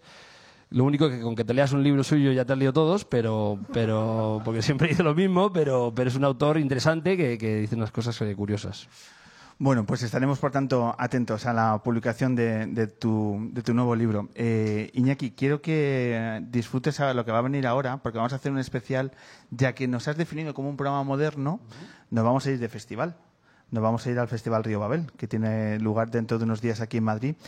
Y tenemos unos pedazos de músicos que han llegado de Colombia, Trending Tropics, que cuando tú decías que a lo mejor la creatividad, yo he visto la prueba de sonido y yo no he visto algo parecido nunca. En los 355 programas, nunca hemos visto nada que se parezca. por- Entonces, es una cosa muy especial lo que va a pasar ahora. Eh, entonces te invitamos a que, a Perfecto. que lo veas. Puedo decir una cosa sobre la creatividad que me parece interesante, que has dicho. ¿Os el- imagináis que le digo que no? No, Sería un el, el tema de, el tema de la- por ejemplo, tú consumes una identidad, eh, lo que hemos dicho antes, las constelaciones, tú eres egipcio, tú eres esto, lo otro. Pero, por ejemplo, hay una cosa que no se puede comprar y es precisamente el talento, se te da bien bailar, se te da bien escribir, se te da bien cantar o lo que se te dé bien. Pero eso es una cosa intransferible que no se puede con- consumir, digamos, o vender. Entonces yo creo que, en ese sentido, pues, pues algo sustancial que, que siempre vale la pena, ¿no? La gente con talento y creatividad. Así que muchas gracias. Venga, pues eh, subrayo estas últimas palabras y además os invito a que descubráis Trending Tropics a continuación con el especial eh, Festival Río Babel que vamos a, a poder disfrutar. Iñaki Domínguez, muchísimas gracias por, Muchas gracias. por hacernos traducir estas calles, estos barrios que la verdad que podemos decir que nos tratan maravillosamente y Headbanger es un, es un síntoma más. Por supuesto, muchas gracias. Muchísimas gracias, Iñaki Domínguez.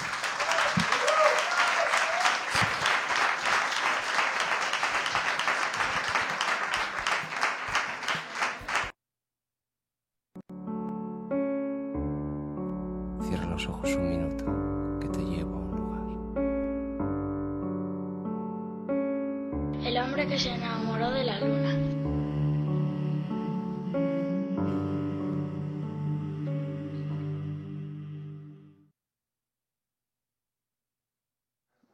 Retomamos lo que va a ser la última parte, el último bloque de esta decimosegunda temporada del hombre que se enamoró de la luna.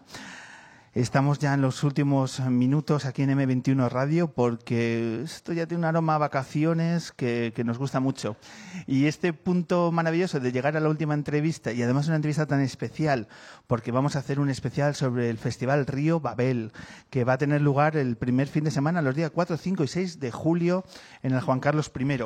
Y nos apetece conocer cómo se organiza un festival como este.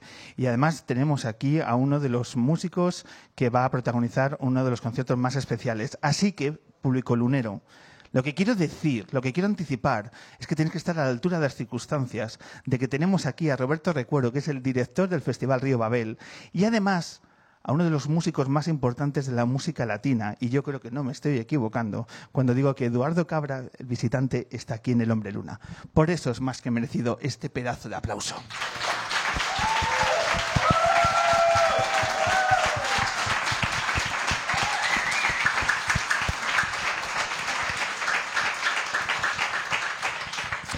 Roberto, Eduardo, bienvenidos al hombre que se enamoró de la luna. Qué verdadero placer teneros en estos momentos en nuestro programa. Bienvenidos. Gracias. Vamos a empezar por, por el director del festival, Roberto Recuero, que estáis ahí a unas fechas de, de sacar una nueva edición del Río Babel, que ahora mismo las sensaciones cómo son, qué, qué domina en ti, hay nervios, hay incertidumbre, hay preocupación, cómo está el director de un festival días antes. Ahora mismo, justo a una semana, lo único que hay es ganas. Ganas de llegar ya el jueves y empezar a disfrutar y, como dice este año nuestro lema, eh, ponernos a bailar en Madrid, ¿no? Que Madrid baile, que es de lo que se trata. Este es el objetivo, que la gente baile, tan sencillo y a la vez tan complicado. Correcto. Para nosotros un festival, pues la palabra lo dice, tiene que ser una fiesta, ¿no? Aparte de ver muchos grupos, pero tiene que ser divertido, tiene que ser alegre, tiene que ser dinámico y tiene que bailar mucho la gente. Así que vamos a por ello en nuestra tercera edición y con, con más fuerza que nunca. Y mira que bien acompañado, ¿no? Qué lujazo. Eso es. Eh, yo creo que tú debes ser la persona que presente a- a- al artista que, que nos acompaña, que está entre nosotros. ¿Quién es Eduardo Cabra? ¿Quién es el visitante? Creo que no necesita mucha presentación, ¿no? Porque ya le conocemos todo de la andadura de Calle 13, esa banda que pues realmente yo creo que nos llegó un poquito más tarde de lo que nos debería haber llegado, pero que llegó tanto a España como a Europa con esa potencia que nos enamoró desde la primera vez, con, con un trabajo que dentro del rap, podemos decir, o del hip hop, totalmente distinto a lo que conocíamos en nuestro país creo que, que aparte de, bueno, que toda su familia tiene la culpa, es decir, y de dónde viene, ¿no? Porque conozco a tres de, de los hermanos, de los múltiples hermanos que sois, y los tres llevan el ritmo en las venas, desde Ileana, René y, por supuesto, Eduardo. Y pues ya conocíamos lo de Calle 13, pero eh, se tomó un tiempo, si no me equivoco, para decidir aparte de lo que hacía, vamos a hacer un poco más. Vamos a producir a un nivel donde nadie ha llegado a producir y en eso ha dedicado los últimos años hasta que ha venido con un nuevo proyecto. Proyecto que me parece espectacular. Si no lo habéis escuchado, estamos tardando. Si no lo habéis visto, es para verlo también. Porque no solo lo musical es algo sorprendente, sino creo que el mensaje que nos invita o que nos lanza de una manera, no sé si civilina o muy evidente, pero el mensaje también es muy potente, ¿no? Habla, habla del futuro, habla de esta sociedad Y, y lo hace tanto por la palabra como por la imagen como por la composición musical. Es totalmente es un artista top y estamos felices de que presente su trabajo en Río Babel con Brother, todos me tiene nosotros. nervioso, estoy nervioso. Así que ahora yo Pero también vuelvo a gracias. pedir un fuerte aplauso para Eduardo Cabra.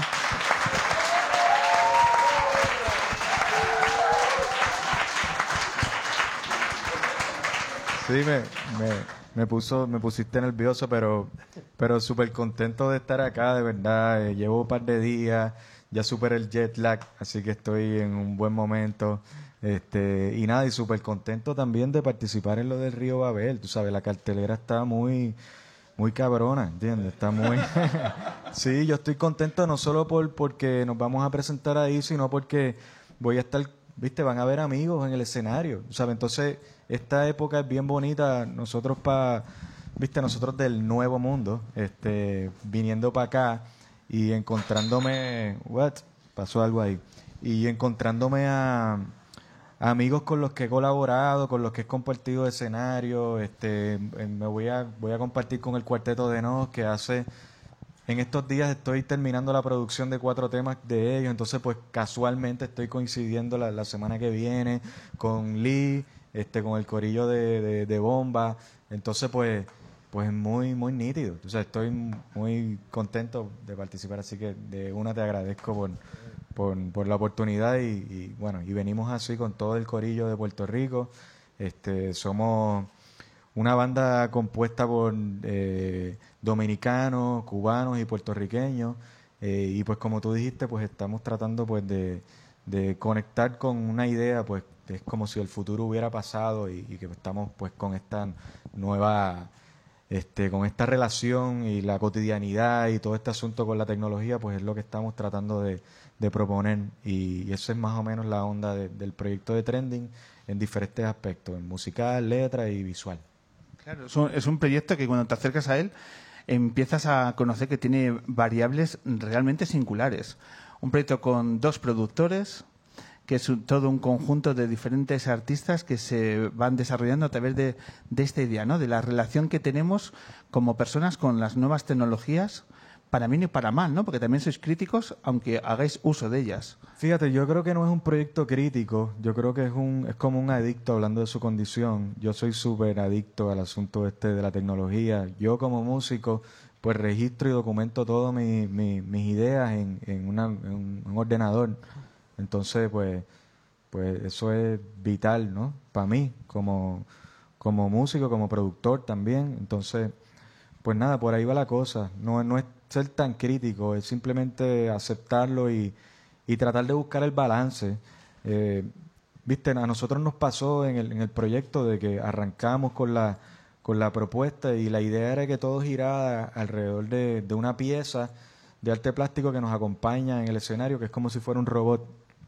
Entonces, pues yo al principio pensaba, no, cero cantante, me estaba cerrando a la idea de, de, de- de que hubiera un cantante principal y que ese robot representara a los diferentes colaboradores del disco.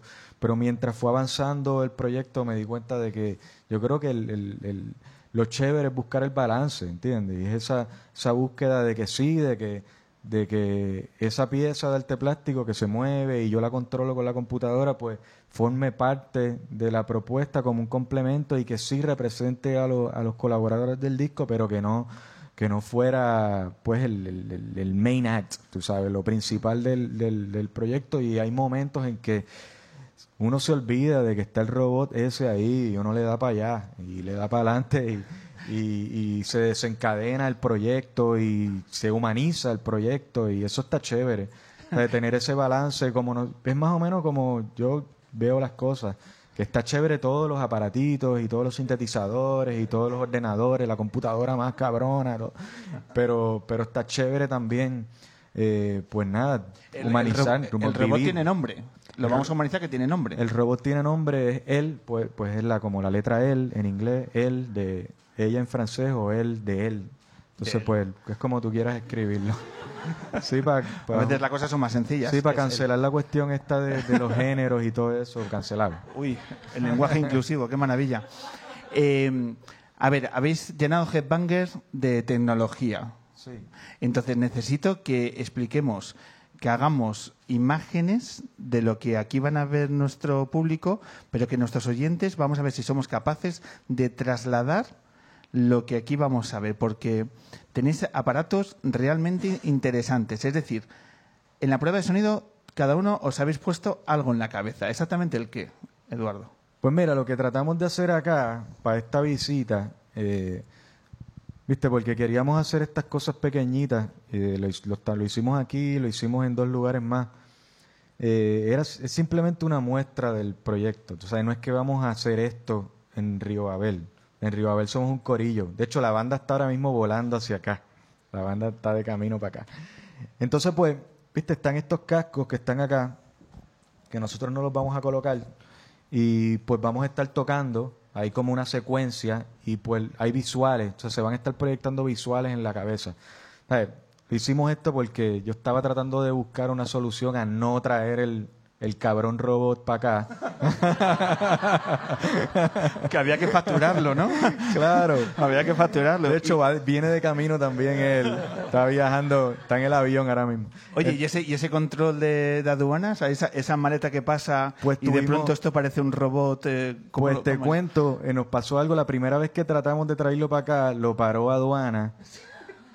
Llegó la mitad, tú sabes, o sea que fue para una reunión en el, en el sello discográfico y lo sacamos. Mira, esta es la mitad del robot. La otra, mi- la llegó, otra mitad se quedó. llegó en- casi él, ¿no? que- llegó casi él. Por eso aplaudir los chistes sí, malos. O la mitad no os de pasaría nada. La mitad de él. La mitad de él. Claro. el nuevo single, la mitad de él. Lo único que pudi- lo único que pudimos fue mostrarlo y decir, bueno, este es el concepto del, tú sabes, pero bueno, va a estar bien. Al final, cuando regresó a Puerto Rico, pues se tuvo que rehacer, o sea que lo que está llegando acá ahora es la versión 2.5, porque entonces, pero tú sabes que venimos preparados esta vez porque nos siempre nos recomendaron de sacar un, es como un permiso ATA. Entonces ese permiso, pues, valida de cierta manera el, el equipo. Permiso, perdona, ¿qué? ATA se llama. Sí. Sí, entonces pues tú puedes viajar con eso, en lo, lo validan una cierta cantidad de países y puedes viajar con eso y no, no vas a tener problemas. O sea que va- está garantizado de que va a llegar. Igual tocamos con los cascos, no importa. Este, pero, pero sí ha sido un, aprendizaje brutal, ¿entiendes? Es una carga también el, el asunto este de- del aparato, pero yo creo que en vivo consolida la idea esta de la dependencia de la tecnología. Nosotros como músicos en el escenario, pues estamos en momentos dependiendo de este aparato. Porque estamos con la claqueta, estamos como que pendientes, los visuales están sin- sincronizados, el movimiento, whatever, todo ese asunto. Pero hay momentos que, como dije ahorita, como que uno se olvida de eso y uno le da para adelante con la música y al final empieza medio awkward la propuesta, pero la gente se olvida del robot y todo y se convierte pues, pues en un proyecto que, que, que cierra todo eso y es más, más normal de lo que parece. El cuento parece más complicado, pero no es tan complicado nada. ¿Y estáis en el camerino en la reunión de equipo y está también el robot? No, no.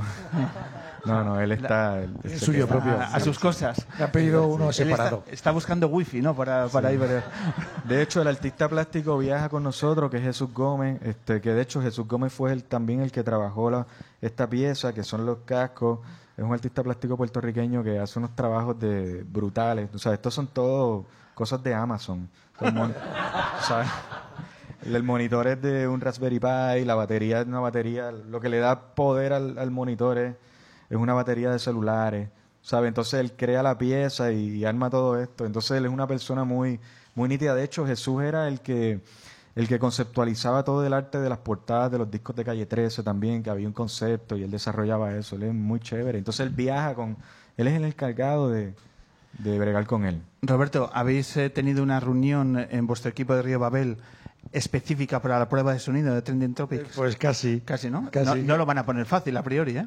Porque de repente hubo el conflicto de quién, quién era el cantante, ¿no? Y, y mis- había una insistencia de la agencia de, oye, por favor, que te- eh, respeta justamente al robot, ¿no? Que es eh, que va a hacer de frontman, entre comillas, de una manera temporal, yo creo, comparto. Al principio, oh, un robot, y cuando de repente lo que nos va a enganchar va a ser la música. Lo que os va a pasar a vosotros, que vais a perder el robot, vosotros también, nosotros también, ¿no? Pero sí hubo una llamada de un técnico hasta que le dije, no, no, que canta un robot y tiene una tele en la cabeza. El técnico me miraba como, estáis locos. Y digo, pues sí, correcto, estamos muy locos. Así que esa fue muy graciosa, ¿sabes? La de... No entendía ningún técnico que... ¿Cómo que el robot canta? Que sí, que canta y tiene una tele en la cabeza. Pero igual no, no, no es que él representa a un cantante, no es que va a cantar. Estaría chévere. Les, que hablé en les tuve que hablar en idioma técnico. Canta, canta. Si le dices que representa, es como me sobra. ya, ya. Me sobra, no quito, quito todo. Hombre, el robot está hasta dado de alta en autónomos, o sea, el robot ya- Y el cuaderno ata, que te salva de todo. Efectivamente. Eduardo, ¿cómo, ¿cómo es de especial para vosotros que tengamos un festival, que no digo que sea el único, pero un festival aquí en Madrid que esté tan enfocado a la música latina, que mire tanto con tan buenos ojos a, Mira, para mí, para mí es súper especial, y te lo digo por experiencia, eh, cruzar el, el- el océano es bien complejo. ¿Sabes? Hay una distancia que, bueno, que, pues, que claramente, pues geográficamente no está ahí, ¿no? Entonces me acuerdo las primeras veces que nosotros vinimos con Calle 13, pues era bien complejo conectar y desde la distancia también comunicar la idea que teníamos en ese momento y, y, está, y pasa lo mismo con cualquier propuesta. Eh, hay una distancia bien brutal, tú sabes. Cuando uno ve tocando una, una banda de acá en, en, en- en allá, pues yo sé el trabajo que les cuesta ir para allá porque yo sé cuál, cuál es el trabajo que cuesta venir para acá. Entonces esto es una oportunidad bien brutal, ¿entiendes? Que se le esté dando este espacio este y que es súper importante este porque al final de eso se trata, ¿no? De conectar y, y, y es un intercambio todo el tiempo de, de información, ¿sabes? Y eso, y eso es súper nítido, ¿sabes? Como músico, que mm, como profesional, con, como una persona como tú con tanta experiencia, ahora que no nos escucha el jefe, ¿vale? ¿Tú, tú qué necesitas eh, para que sentirte cómodo en un festival? ¿Qué le pedirías a, a todo festival que, que cuide? ¿Qué, ¿Qué es el detalle que vosotros ponéis más en valor? Mira, en los festivales yo, yo entiendo la complejidad de un festival, ¿sabes? Es un- hay, hay diversidad, hay muchos equipos de trabajo, este, de repente el tiempo es una cosa bien muy preciada, el tiempo de montar, el tiempo de la prueba, es una cosa pero muy compleja, tú sabes, este, esta gente acá es memorable lo que, lo que hacen, pero al final yo creo que, que el- lo que deja es muy, muy brutal, ¿entiendes? Porque al final es una, tú sabes, que, que, el- que alguien vaya a ir a ver a Bomba Estéreo y se encuentre o, o- o se encuentre, lo otro es, un, es extra, ¿entiendes? Es un regalo, tú sabes, por, por un regalo de, escuchar nueva música y, y, yo soy de los que defiendo y, y yo creo que la puesta en escena es algo súper importante. Yo creo que lo que la puesta en escena es lo que cierra el círculo de la idea. Y, y ahora estamos como que en una época, y esto me voy a ir por otro lado, agarré la, le di derecha y me fui para el otro lado. Este, voy a hablar de otra cosa, pero yo creo que estamos viviendo un momento donde las puestas en escena se están convirtiendo en un karaoke también. Entonces, eh, está bueno como que se propuestas como estas que tengan un, corillo de músicos que la esté defendiendo, que haya una diversidad, que haya... Eso es brutal y eso es un trabajo técnico increíble. Entonces, a lo que voy es que... eh, no sé a dónde voy. no, no, pero es que... me fui, me fui, me fui. Me fui a, a otro lugar, pero siempre a lo que voy es que yo creo que el, tiempo ese eh, que, viste, nosotros como músicos también tenemos que poner de, nuestra parte de, respetar el tiempo del otro corillo, pero también que respeten nuestro tiempo. Eso es lo único que, que yo creo que es un desafío en el asunto del festival, porque hay mucha gente peleando, muchos equipos de, de trabajo, y es eso, simplemente ok, me toca esto, vamos a tratar de hacerlo y estar en buena onda porque siempre es un siempre es un desafío, ¿no? Llegar a, a, a esa, a estar chévere y contento, pero al final, ¿tú sabes qué es lo que pasa? Que este asunto de la diversidad y todo esto, yo creo que lo que deja es un buen sabor. Y, y a mí me gusta, me gusta. De hecho, yo creo que Trending es una propuesta que está hecha para festival, ¿sabes? No, no hay de otra. Y fue conceptualizada desde el principio de esa manera. es un proyecto que todo, la, todo el tiempo la música está arriba, de que este, tratamos de... Yo, yo no hablo mucho, hoy estoy hablando bastante. Pero no me gusta hablar mucho en el escenario, me gusta como que tocar, de que, que la música hable por, por mí, por el corillo, por Vicente también, que él es parte fundamental del proyecto, va a estar con nosotros también en, en, en Río Babel. Este, entonces, pues es eso, mano, tratar de, presentar el proyecto y que la gente lo disfrute. Me decías antes de dónde vas a ir, tú el día el sábado 6 te vas a ir al río Babel.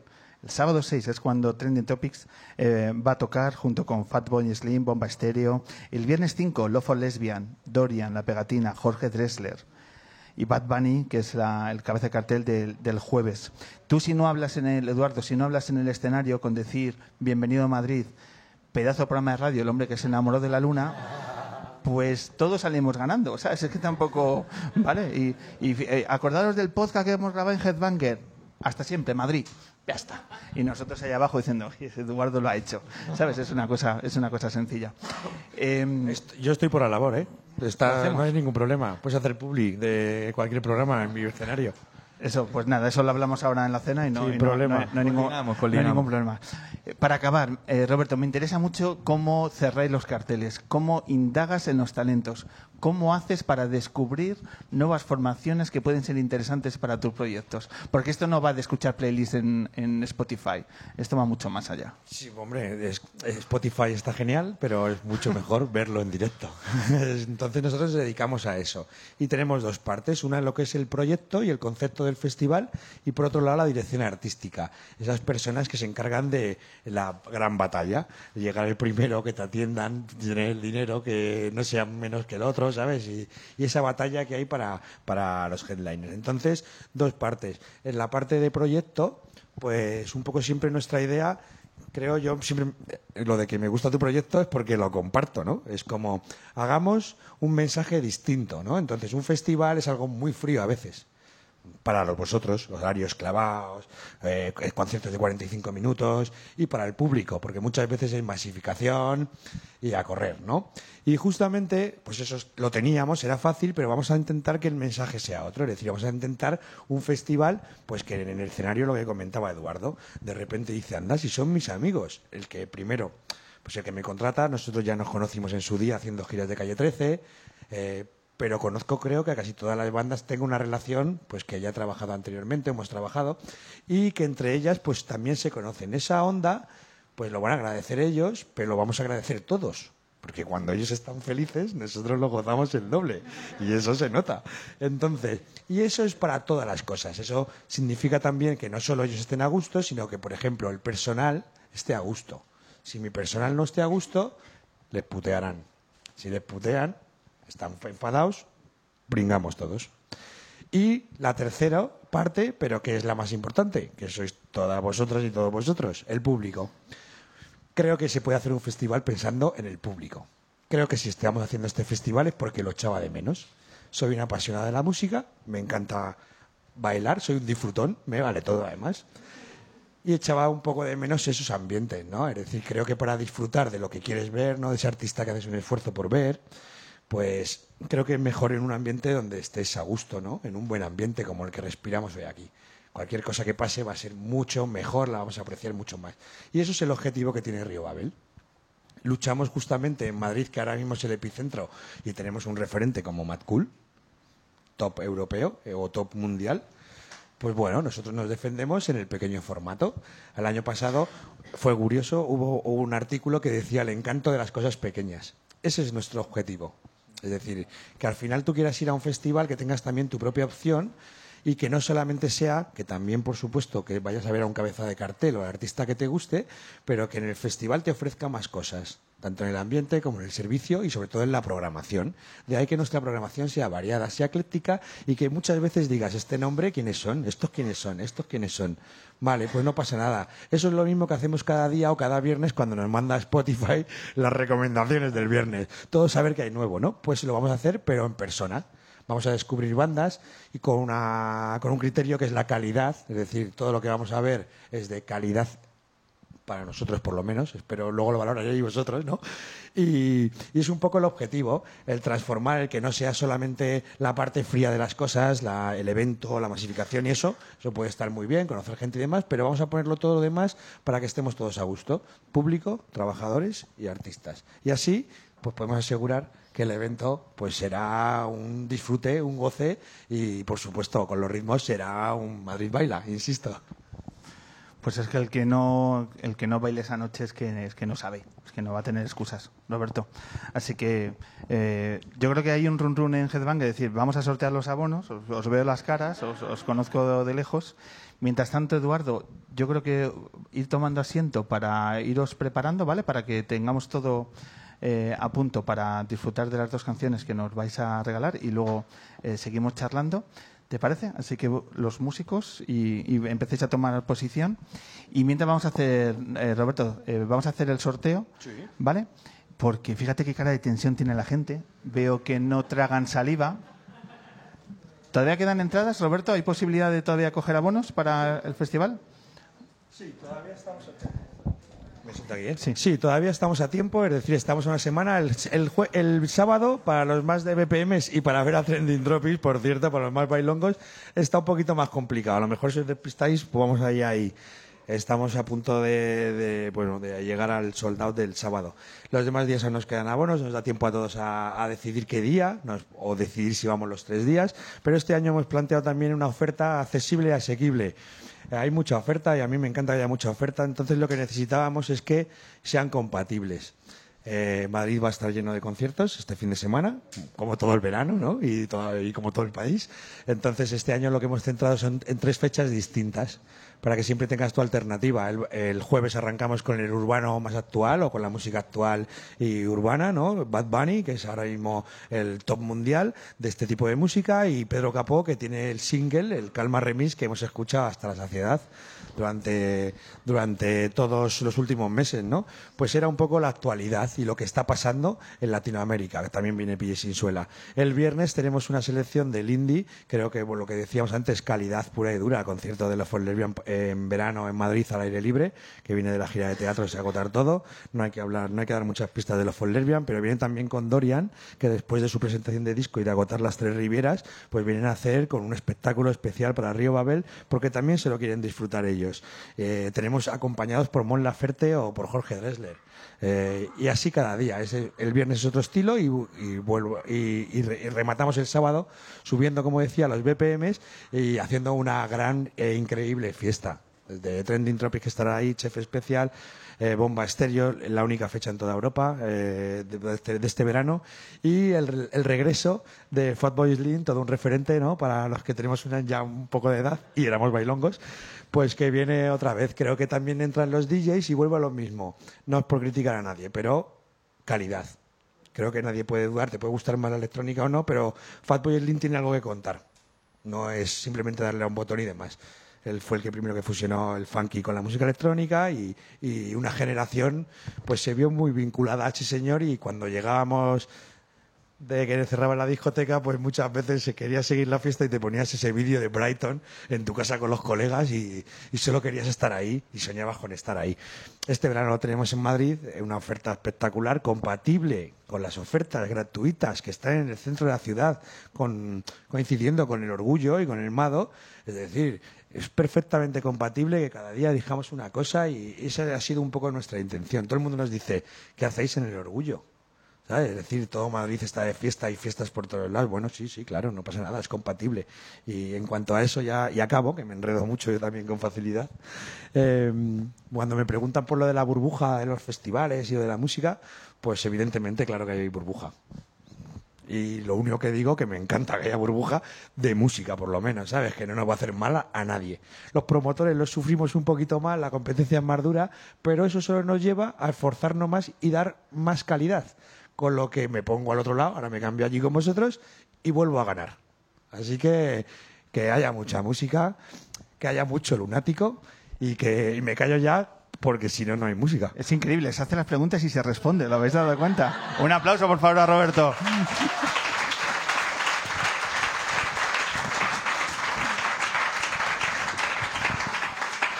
Vamos a acabar con esta tensión narrativa. Del 1 al 23, dime un número, Roberto. Pues no solamente en, homen- en homenaje a Edu y a, a toda la historia, sino porque es mi número preferido, un 13.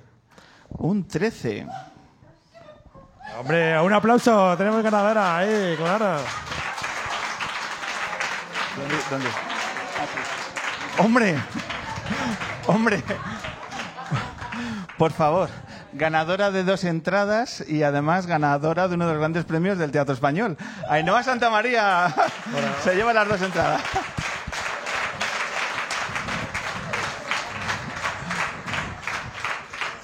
Aquí, pre- Ainhoa, aquí premiamos el talento, es que esto, esto, esto es así. Ainhoa Santa María. Tuyas son, tuyas son las, los dos abonos. Pues venga, eh, Eduardo, eh, mandáis todo vuestro, quédate. Todo vuestro, cuando estéis preparados, si necesitáis algo.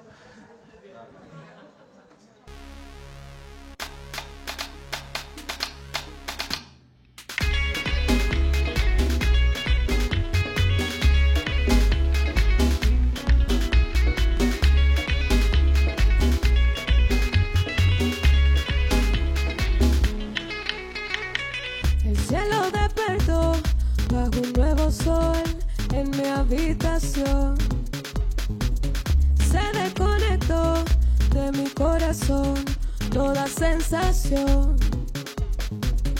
La pantalla me sumerge sin esfuerzo. Veo todo lo que ocurre sin salir. Floto encima de este mundo que no entiendo. Cara a cara cada píxel. El futuro ya pasó.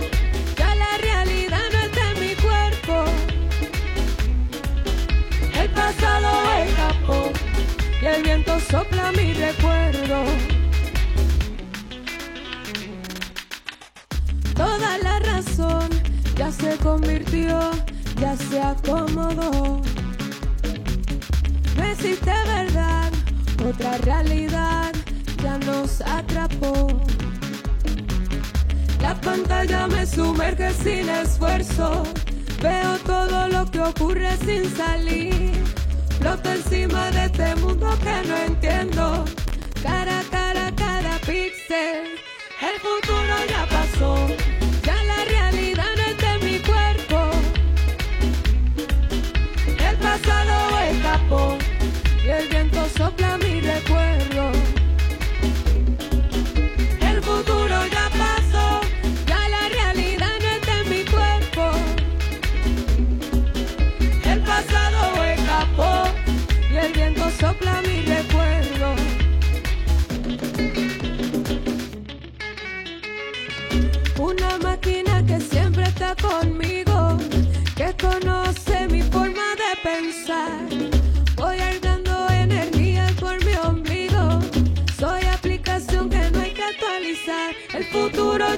Ya la realidad no está en mi cuerpo.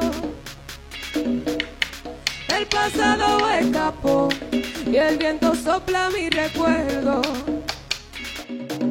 El futuro ya pasó,